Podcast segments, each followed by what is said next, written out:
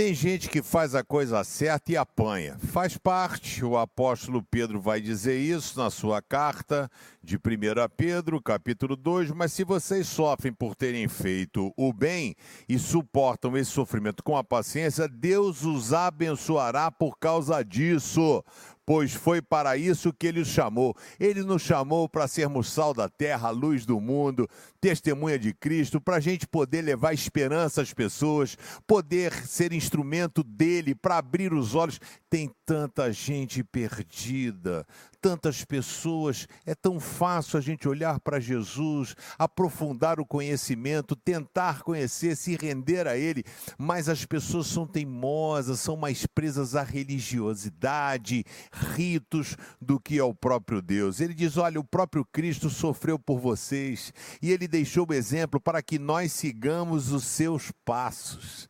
Esse é o grande desafio.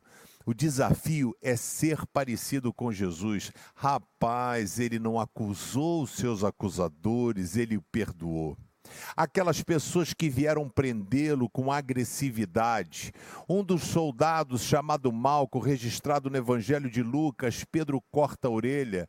Jesus não vira e diz bem feito. Jesus pega a orelha e coloca no lugar e realiza o um milagre a quem estava fazendo o mal a ele nós precisamos parecer mais com Jesus do que com nós mesmos.